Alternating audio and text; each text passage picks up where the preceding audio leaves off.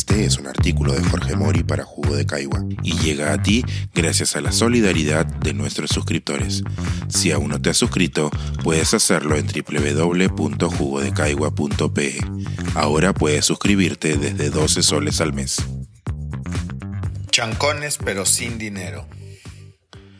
¿Se necesita un ingreso libre para la educación superior pública en el Perú? Empecemos aclarando un punto importante.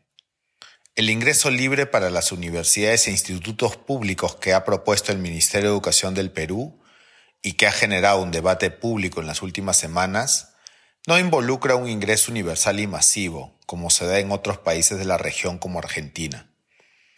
Un ingreso universal en el Perú pondría en peligro los iniciales avances que se han logrado en la mejora de la calidad a partir de la reforma de la educación superior iniciada en 2014. Por el contrario, el proyecto de ley para la estrategia ingreso libre focalizado y gradual que se ha presentado plantea una modalidad de admisión que convivirá con las otras que ya existen, como el examen de admisión. Lo que la estrategia propone es que se aplique para los estudiantes con alto rendimiento académico y que no cuentan con los recursos económicos necesarios para acceder a la educación superior pública. Cabe señalar que esta modalidad ya la aplican desde hace varios años algunas universidades privadas reconocidas en el sistema peruano, las cuales envían cartas de invitación de admisión a los estudiantes de los mejores colegios de Lima. Es cierto que el nombre utilizado para la medida puede llevar a la confusión en los argumentos y puede generar, de manera contraproducente, una expectativa en la población. Como decía Mahone, la argumentación es esencial en todas las etapas del proceso de formulación de las políticas.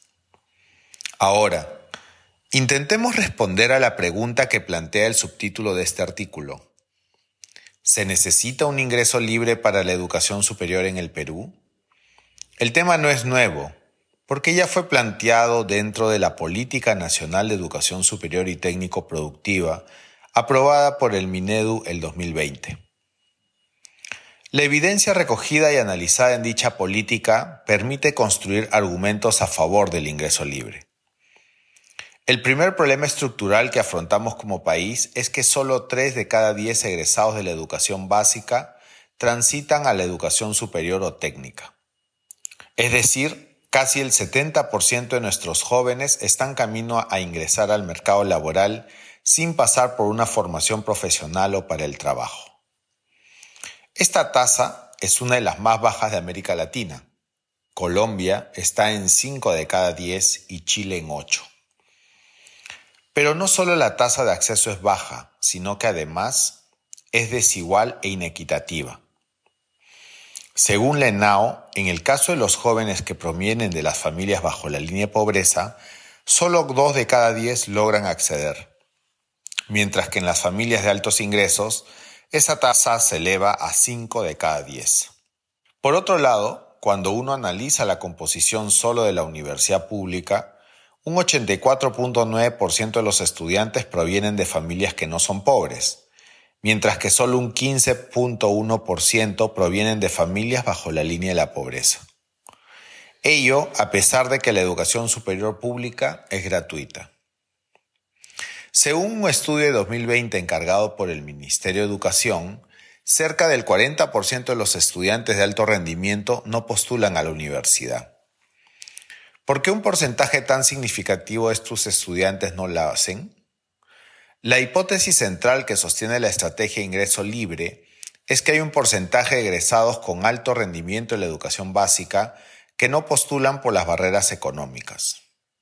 En el caso de las universidades públicas, los costos para la admisión o la matrícula en los centros preuniversitarios se han convertido en inaccesibles para miles de familias que se encuentran por debajo de la línea pobreza, una situación que se ha agravado como consecuencia de la pandemia por el COVID-19. En ese sentido, una modalidad de admisión como la del ingreso libre les brindaría oportunidades de ingresar sin afectar la exigencia o la calidad de las instituciones de educación superior que los admitan. Pero esta modalidad no se ha planteado de manera aislada. Se ha propuesto junto con otros componentes. Una plataforma de orientación vocacional, becas de nivelación a través de Pronavec, así como mecanismos de ampliación y optimización de la oferta de la educación superior pública. Sobre este último punto, el Minedu viene entregando desde el 2021 un financiamiento especial a las universidades públicas para el incremento del número de vacantes anuales, que les permitan mantener las condiciones de calidad logradas como parte del licenciamiento de la SUNEDU. Se trata no solo de repartir las actuales vacantes entre las diversas modalidades de acceso que existen, sino de incrementar las oportunidades de una manera gradual. Un detalle importante es que el gobierno decidió presentar el ingreso libre como un proyecto de ley, por lo que todavía tiene que ser aprobado por el Congreso de la República para su implementación. En ese contexto, es importante reconocer que la propuesta tiene una justificación técnica solvente y busca resolver un problema real que están afrontando los jóvenes de alto rendimiento académico para acceder a la educación superior pública. El reto, como en toda política pública, va a estar en su implementación en universidades e institutos. En educación superior, conceptos como calidad y acceso siempre son difíciles de conciliar. Pero el proceso de reforma de la educación superior y la implementación de la Política Nacional de Educación Superior y Técnico Productivo al 2030 obliga al Estado a diseñar alternativas innovadoras para resolver los problemas que se vienen afrontando en el sistema. Es urgente seguir debatiendo y colocar en agenda pública estos importantes temas para el futuro de los jóvenes y del país. Este es un artículo de Jorge Mori para Jugo de Caigua y llega a ti gracias a la solidaridad de nuestros suscriptores.